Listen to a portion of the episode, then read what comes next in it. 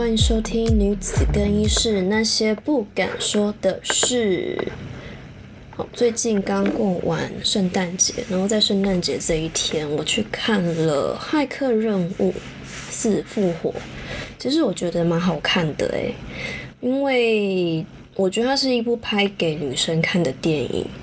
不是拍给男生看的，因为男生看的可能就是着重于他说他的特效没有以前那么好，或是他在解释科学科幻这方面也没有像以前这么这么的厉害。但是如果以女生的角度来看，我觉得它算是一个性别类的科学科幻片。所以这这部片呢，它的导演是一个跨性别的导演拍的。所以，如果以他的角度来看，你会发现说，这个骇客论其实就是在讲每个人对于自己的性别定位，或是对这个社会文化被赋予的价值。好，我讲的太深入，我先闲聊一下好了。就是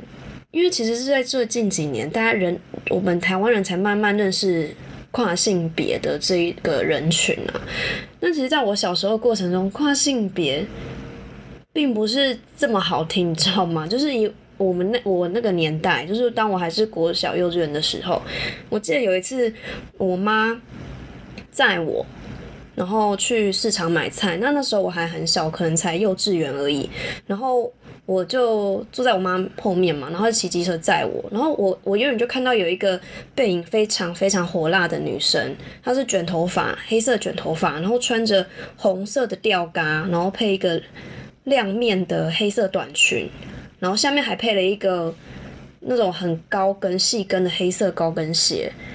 对，然后也是背的那种女用包包，反正从背面看就觉得她整个非常非常的女性化，然后婀娜多姿，然后左右扭右扭，你觉得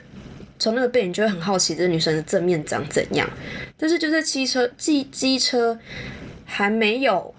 呃，骑到他正面的时候，光光就是那一瞬间，我从侧面这样子经过那个女生，那女生刚好正在讲电话，然后他就是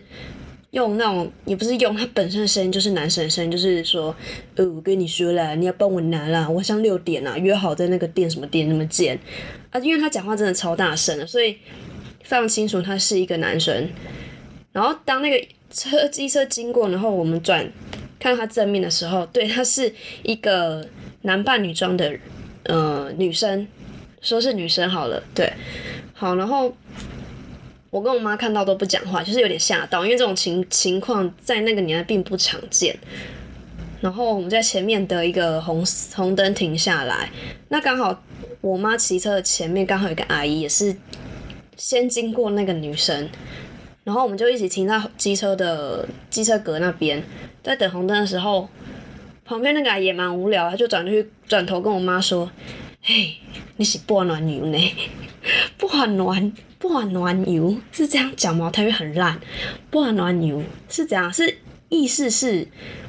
不半男半女吗？就是台语就是这个意思。然后我妈。就说嘿呀嘿呀，一起播完暖雨，然后就绿灯之后就各自骑走。然后在骑走的时候，我又回头看了一下那个第三性，对，他就很自在做他自己，然后皮肤有点黑，微黑。好，就这件事就过去了。所以我就想说，哦，以前那个年代确实对第三性其实蛮不友善的，然后还给人家取一个播暖雨，就好像不是非常。一个很很中性的字字眼，可是也不是说非常正向，好像在歧视别人。就像我们讲外国人都说，哎，阿多啊呢，阿妈都说阿多啊，阿多啊呢，阿多我阿多啊底下哦，阿多啊阿多啊。然后，对，就是我我小时候第一次接触到第三性是这样。那其实我也没有因为我妈的影响去歧视人家或什么，但是我觉得蛮特别的，因为很少看到路上有这种人走在路上嘛。而且在那个年代，如果你穿这样，就是男扮女装走在路上，超多人会一直看你，然后还会窃窃私语。尤其是那种菜市场的阿妈，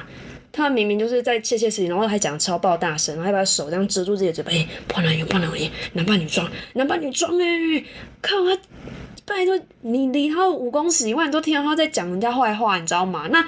拜托那个那些。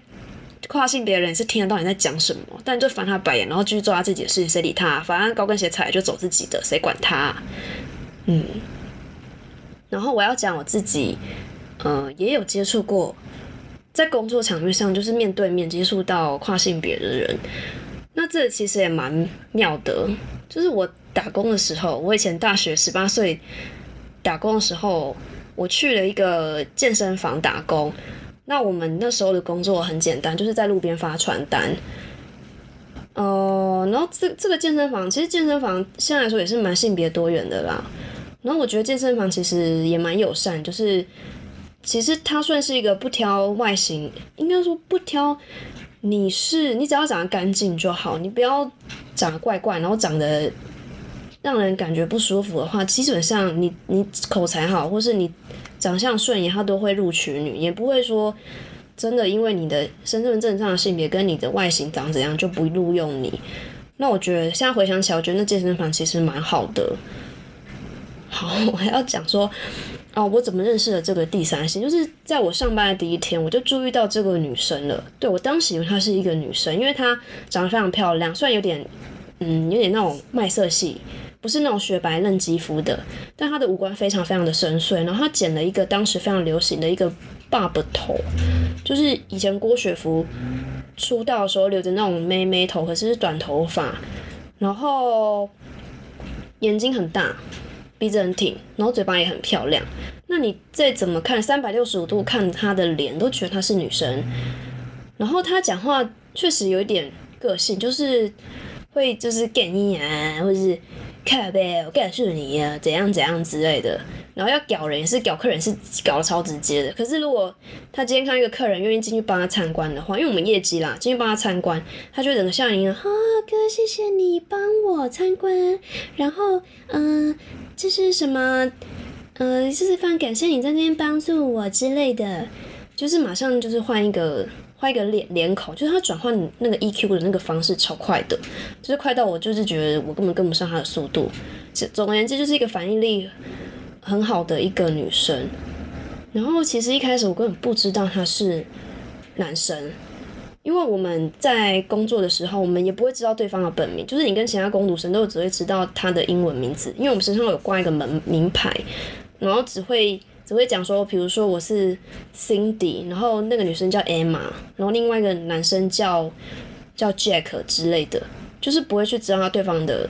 呃中文的名字是什么。那他当然也是取了一个女生的名字，但我忘记了。对，然后在相处的过程中，我觉得他蛮有趣的，就是说他其实蛮瞧不起不漂亮的女生，就是普妹啦。他其实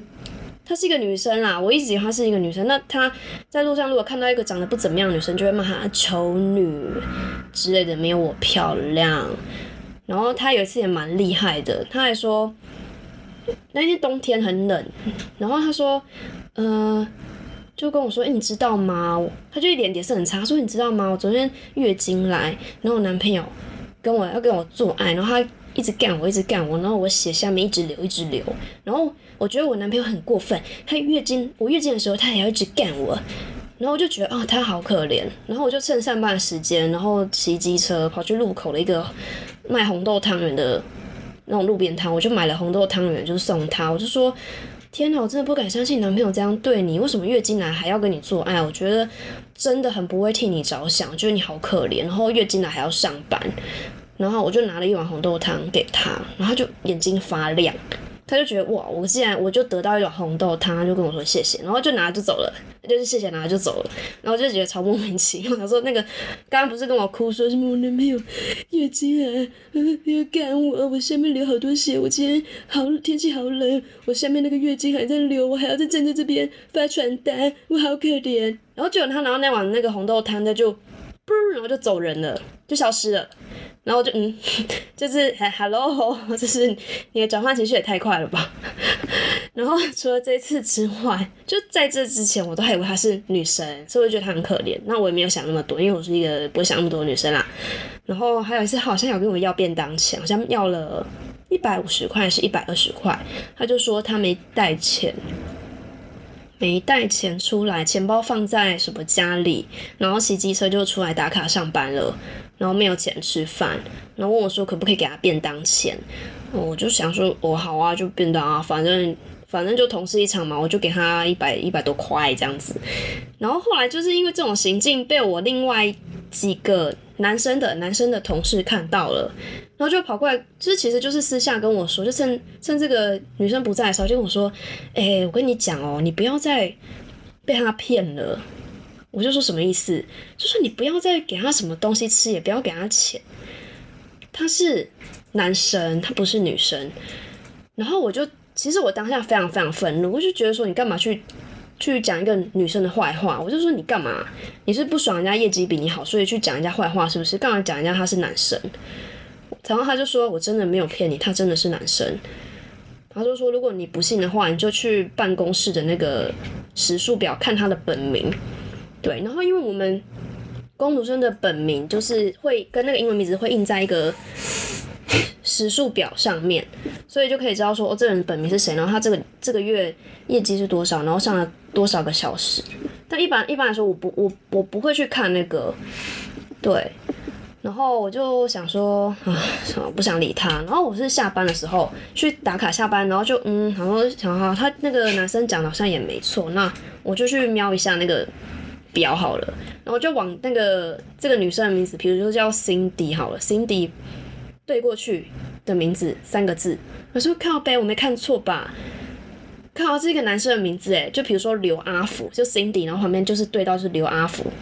然后我就想说，靠腰，今天俩 gay 啦，是男的哦。那如果他是，我还是我还是有点不想想说，他应该是女生吧？还是他他是女生？然后他爸希望他是一个，他是他爸希望他像就是。虽然他身体上性别是女生，可是他爸一直很希望家里有个男生，所以就把他取做一个男生的名字这样子。我那时候还是合理的，就是帮他合理化。然后想说，嗯，应该是这样吧，就是 I still don't believe it。然后 就是还是一直欺骗自己，就是哎靠呗，十八岁真的太好骗，真的要求。好，然后事情发生到后来是怎样？就是我就去问那个告诉我真相的那个那那两个男生啊，我就说，诶、我有去看他的那个班表，我发现说，诶、他真的是名字怪怪的。然后他就说靠背啊，就跟你说他是男的，你还不相信哦？我说那那不然你证明给我看啊？我说他就说怎么怎么证明呢？又不是可能叫他兔子裤脱掉给你看小鸡鸡。我我就当然不可能，这样超没礼貌的好不好？他就说不是啊，你上班的时候啊，你就就看他就是就是胯呃叫什么靠在那个栏杆上的时候，他下面的那个胯下那边就是有一根是凸起来的。我就说真的假的，然后就是把我拉到侧面，然后拉到旁那个比如说 Cindy 的侧面，然后他就就是远远看，大概隔三三五公尺，然后他说你看你看他那个裤子，他的紧身裤下面该逼那边是不是有个一个凸凸的小鸡鸡？我就仔细看，真的有，真的有一个凸起来的小鸡鸡，然后我就有吓到，我就天哪，what fuck，就真的吗？fuck，他是男生呢，干，然后撒小，就是我整个就是快不能相信，就是我世界好像在旋转一样，就是那种五颜六色一直那那彩那什么，嗯、彩哦彩色跑马灯吗？就想说，干他之前骗我说他月经来办的没有干，然后还骗我便当钱，然后还觉得我还觉得他超可怜的，然后我还为他心超酸的，想说这么辛苦还要出来上，还要出来这么打工赚钱，然后我就哦，what the fuck，你是被骗了呢，他是男生，然后后来我就真的就是恍然大悟才知道，哦，原来我活在骗局里面，然后我就。也不是当下，就过一段时间，我就跑去跟他对峙，我就说 Cindy，那个某某跟某某说你是男生，然后你还骗我，对不对？然后就就是因为他比我高嘛，他就这样由上往下用鼻孔看我说，嗯哼，对啊，我是男的啊，怎么样？然后还呛我一句说，虽然我是男人，但长得比女人还要漂亮。然后就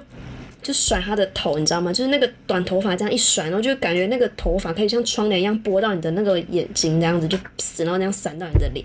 然后我就超猥送的。然后从那一次之后，其实我跟他有点小翻脸，就是他再也不跟我讲话，然后我再也不跟他讲话。对我就觉得，天我被欺骗啦、然后他可能觉得，因为我太蠢，我竟然会被他骗，然后骗了骗了将近一两个月，这样才才被发现说我他是男生。对，然后他可能觉得我太蠢吧，就不想跟我交朋友。然后想说一看也也没得骗啦，因为我知道他是男生之后，诶要骗我什么，也不能骗钱啊，也不能骗吃的，也不能骗吃骗喝啊，怎么样？我对他也没什么好用处嘛，因为我是普妹啊，也不是他的那种朋友圈啊，对，然后就没有再交集。可是后来，就是在还没有吵架之前，有一次上班的时候，值班的时候，当下就是那个时段只有我跟他，嗯，就两个两个人而已。然后他就是可能就是上班摸鱼吧，反正我们年轻人都爱上班摸鱼嘛，反正是大家也知道。然后他就把我架着我的脖子，然后就把我当姐妹还是哥们那种感觉，然后就在那个公司的外面散步，就是散公司外面一大圈，沿着公司这样子绕一大圈。然后他就跟我说他童年的一些悲惨故事，但是真的蛮惨的。他说你知道吗？我爸是一个烂人，他在我很小的时候，他会用香烟，然后烫我的背部。我的背部全部都是烟烫伤的痕迹，然后就直接拉下他的 T 恤，拉到他的背那边，真的有超大一片都是，应该是伤疤吧，就是哦才超大一块，我看到快吓死了，想说怎么会这样？就是我为什么你爸这样对你？我真的无法相信。然后他还说你知道吗？然后我爸还会用那种国小那种课桌椅砸我的全身，砸我的头，砸到直到那个。课桌椅整个烂掉、翻掉为止。那烂掉之后呢？那个木板还会拿来塞我的脸、塞我的背、塞我的腿、塞我的脚。所以我这个大腿、小腿这边大大小小都是 OK。然后他也翻给我看，所以他其实身上全身都是伤，除了脸以外。对我就觉得哇，好好可怜。就是我是真的有吓到，因为他包装的非常好，他的脸非常漂亮，然后脸上没有任何伤，没有任何伤口，然后也是有化妆。但是他从来不会露他的，就是手臂上、背部还有腿的部分，基本上全身都包紧紧。就是这种经历，其实我有吓到。对我那时候刚刚接触一点不是我生活圈的人，当下我是有 shock 到的。好，那那一次就是我会觉得说，好，原来每个人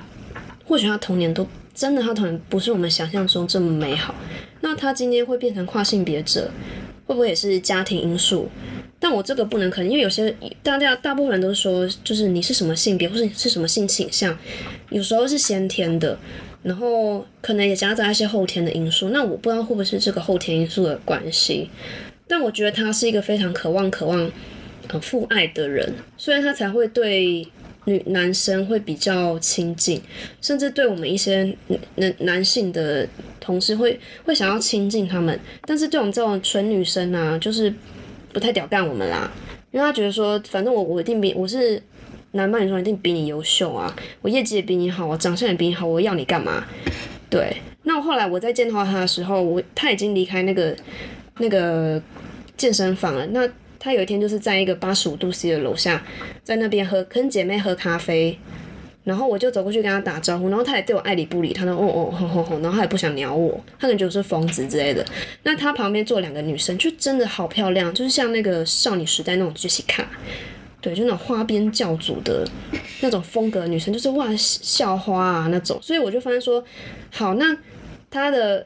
朋友可能都是女性朋友，都喜欢这种非常妖艳。非常有张力的女生根本不会看我们这种普美眼，那我就再也没有跟她接触，也没有跟她继续联络了。对我就觉得蛮可惜。那到一直到现在，我都还没有再认识这样的朋友过。那就是跟大家分享我的一个小小的 舒适会的小经小经验。好，然后再来，我有去看几个频道有在讨论第三性，嗯，一个就是。黑素斯嘛，那个西班牙人来台湾，然后他说自己是台湾人，然后我还蛮喜欢他的。那他之前几个月前有上一部片，就是说他在讲第三性这件事情啊，就访问了问了一个第三性的一个姐姐，对，然后他就讲一些嗯他们嗯做爱的东西，然后后来才知道说哦，原来男生也有这种特别的性癖好嘛，因为不见得每个男生喜欢插的洞都是正常的洞啊，他也想要插呃就是跨性别者的洞啊。或是说他看到，呃，一个女生下面有小鸡鸡，他也会很兴奋，他会想要用，或者说他也想要这个，呃，这个第三性的人人来干他，就是每个人性癖好不同嘛，也是是第三性或是跨性别人，他们也是有他们的市场。那举个例子好了，其实我们看之前那个小 A 啦，或是或是艾里啊。可是艾里是她，好像是她交了男朋友之前，她就已经先先变性了。那小艾拉不一样，她是她是那时候交现在这个男朋友，她还是有小鸡鸡。对，但他说他的床技是不会输女生啊，那我是相信，看他看他这么的，看他这么调，我相信他的技术一定很好。因为他自己有讲他自己的技术多好多好之类的。好，对，那那其实这一题的主题就是前面闲聊，那后面我要讲就是这个主题后面就是骇客任务这个，因为我说我刚看完，那。后来我去查了一下，嗯，骇客任务的资料，哦，才知道哦，原来那个导演他也是跨性别者诶。那有没有记得这个电影一开始就是，他就问那个有一个黑人嘛，就问这个男主角说你要吃下蓝色药丸还是红色药丸？然后我才知道说哦，我去查说原来红药丸的定义，红药丸在现实世界中就是雌性激素。对，然后对这跨性别其实也蛮不容易的，因为他们在变成女生之前是男生嘛，但他一定要吃一点女性荷尔蒙，才不会让自己体毛一直长或声音这么低。当他一直吃那个雌激素之后，就是慢慢变得女性化，就体毛不会那么多，然后皮肤会变好。那当然，那个鸡鸡那方面，听说就是会比较变小吗？不知道，我不是很清楚，就是好像不会那么像男生会这么容易，就是。这样讲不对，我怕得罪别人。但是听说也是会影响到他们生男生的生殖器。对，好，然后在这个骇客物里面就说，你是如果你选蓝色的药丸，就是是假象，就不是真实的。那如果你吃下红色药丸，就是可以进入到现实世界。对，然后我想说，哦，红色药丸就是现实，所以他们。然后就是意思是说，然后导演意思就是表示说，啊，你如果吃下红色药丸，是你自己选择，你想要变成，嗯，理想理想中社会定义的女性吗？是这样吗？我就觉得其实蛮蛮深奥的。好，那骇客任务呢？它其实是，呃，一个叫拉娜拉娜活作司机拉娜活作司机的导演，呃，拍的。那他们，他跟另外一个叫莉莉活捉司机，活捉司机是一开始是兄弟。那呃，妹妹是先完成她的变性手术，在零八年的时候她先变性，然后姐姐姐姐是二零一六年的时候就是变性，所以他们从兄弟党变成姐妹花。就是也是蛮特别，因为我觉得跨性别在国外是比较比较能够被尊重的。像是我有看过那些，嗯，我记得美国有一个跨性别的一个选秀节目，就是不管你是什么肤色、什么人种，就是你只要去参加那个，就是你自认你不是自认，就是你已经是跨性别了，然后就是在那个。跨性别里面就是选秀，然后你用你的歌艺才艺啊，或是舞技，还有服装等等，还有你的表达能力，然后去受到呃评审的青睐，然后选出第一名的女王，他们就是说是 queen 这样子，那就像是以前我们看那个超级名模生死斗，但我发现这个节目在台湾好像没有正式的播出啦，因为这个太台湾可能还没有办法接受这种东西啦，顶多就是播播个超级名模生死斗，那你可以在 YouTube 去找，但我忘记那个。那个叫什么了？我可能可能之后再补上。好，那其实我在第四集我蛮喜欢一个角色，就是那个演兔儿的女生叫 Jessica，Jessica 李玉。对，然后我一直开始查名哦，因为看她的脸，之后就想她应该是亚洲人吧，她长得好亚洲哦。好，这样应该不会政治正确吧？然后我去查说，哦，原来她妈妈是新加坡华人，然后她是一个英国人，在英国出生的。对，然后我觉得他他五官其实蛮不错的，然后他也有演过《冰与火之歌》，但我忘记是哪一个小角色，因为他不是那种很很主要的主角，但我觉得他蛮会演的，就是在诠释这个角色，我觉得他演的蛮好的，有时候我就觉得他有时候带带出了这个女性的一个性别主装，你看他也是剪了一个女生的头，就是呃不是剪了一个男性的男性的头发。就是非常阳刚这样子，可是他不会说，你会觉得他不是一个，呃，你不会觉得他太，怎 么讲？我的狗一直在烦我。嗯，你不会觉得说，这边好想剪掉。你会觉得说，哦，她是一个剪了短头发的女生，然后她是有一个很有个性的女生，然后她在这个多元的世界里面，她的想法是非常非常的理性，而且观念很清晰，她不会因为这些呃什么乱族啊，什么什么残族的的一些影响，然后去影响到他打斗的情绪，或是他思他思维非常非常清楚，所以我蛮喜欢这个角色的。好，那其实我觉得《骇客任务》它是一个哲学片啦，那这这真的太难了。反正就是唯心论跟唯物论嘛，这个可能你们要自己去去找，去找那个解释。反正唯心就是意识，唯心就是意识，然后唯物就是 唯物，在讲他小。然后，当然就想象嘛，如果是唯心论的话，你就是这个世界就是以意识为创造。就比如说，你想要你想要性高潮好了，你是要幻想得到性高潮哦，你不能拿什么自慰棒，也不可能去跟男生约炮哦，你是用想象去得到性高潮，这就是蛮。蛮佛学的嘛，这这很难嘛，但我相信一定有女生可以透过想象这种事情达到性高潮，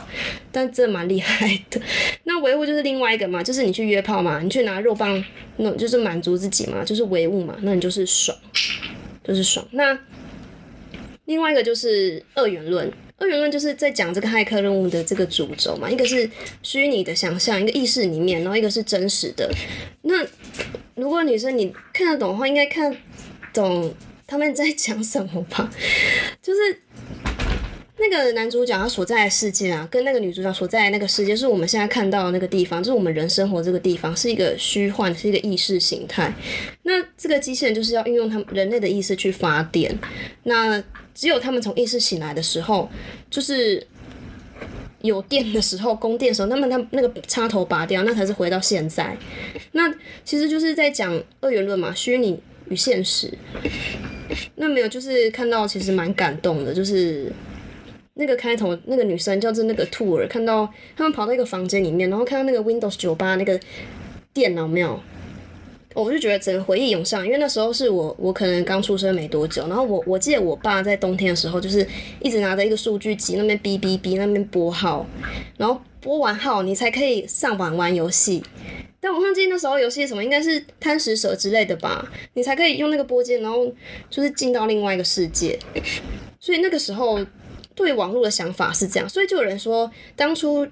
两千年的时候，大家在看这个骇客任务，会觉得看不太懂，会说，嗯，这个有可能吗？你你所想到那些想法都是在虚拟世界里面，可是你现在到二零二一里面。对，确实确实，现在很多游戏像 Nintendo Switch 啊，它就是一个假世界嘛。那你可以在这个假世界创造你自己的角色，然后或是在这个这个游戏里面创建一个岛，然后跟别人打招呼、送礼物什么的。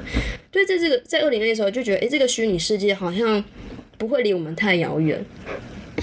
然后在那个电影里面有个黑人，有个黑人就提到说，这个世界不是零就是一。哎，我觉得这个也不不错，就是零跟一可以去想，就是二元的这个理论。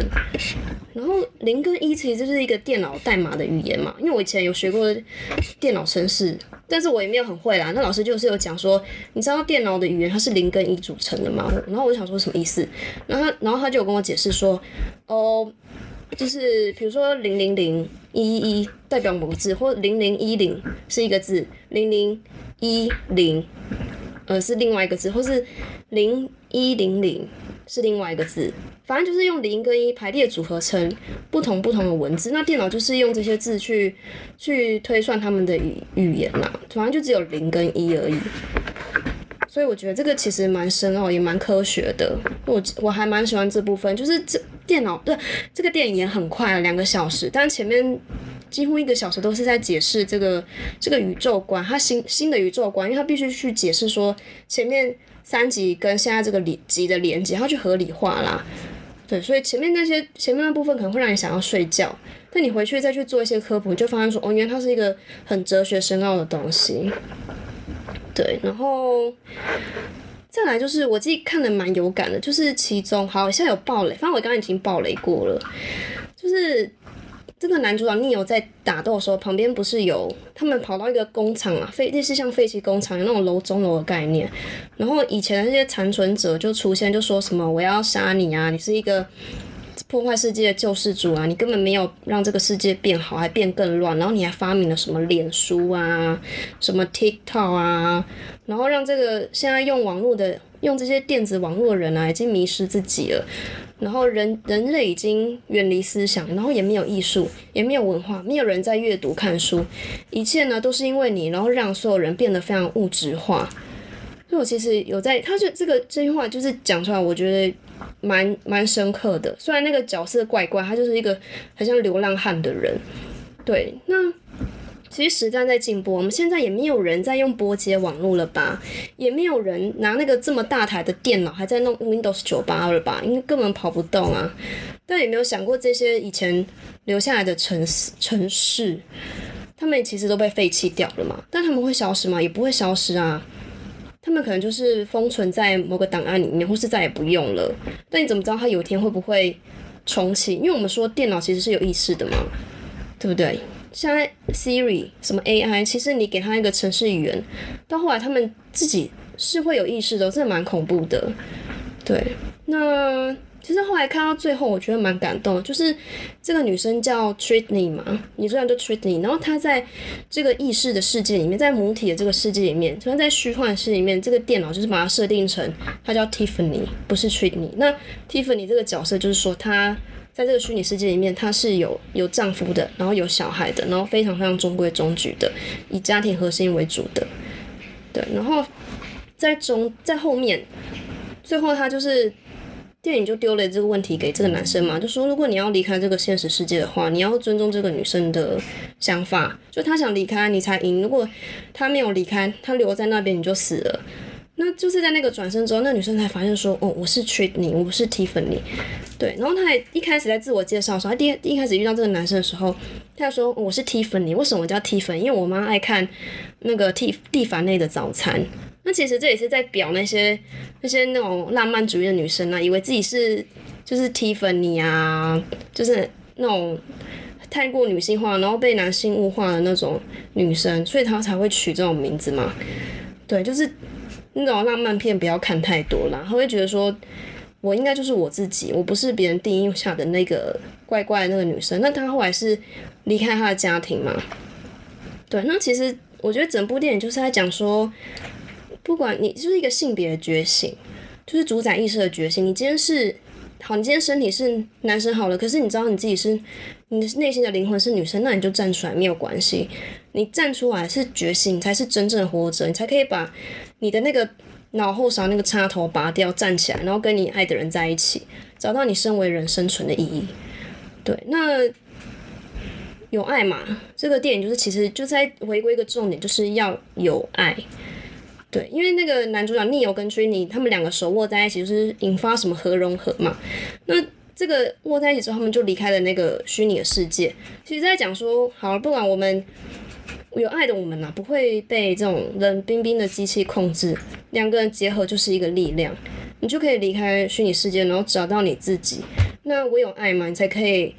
就是离开这个不属于你的事，不是不是属于，就是你有爱嘛。你今天得到家人的爱，你可以你可以做你自己，你可以出柜；你得到朋友的爱，你可以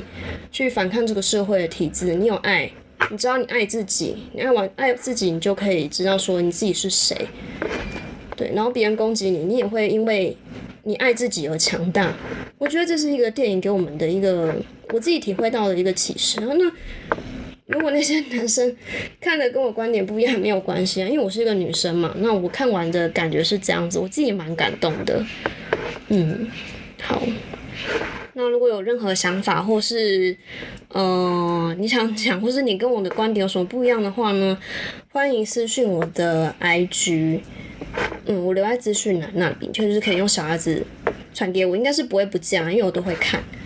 好，那我们就下次见喽，谢谢大家，拜拜。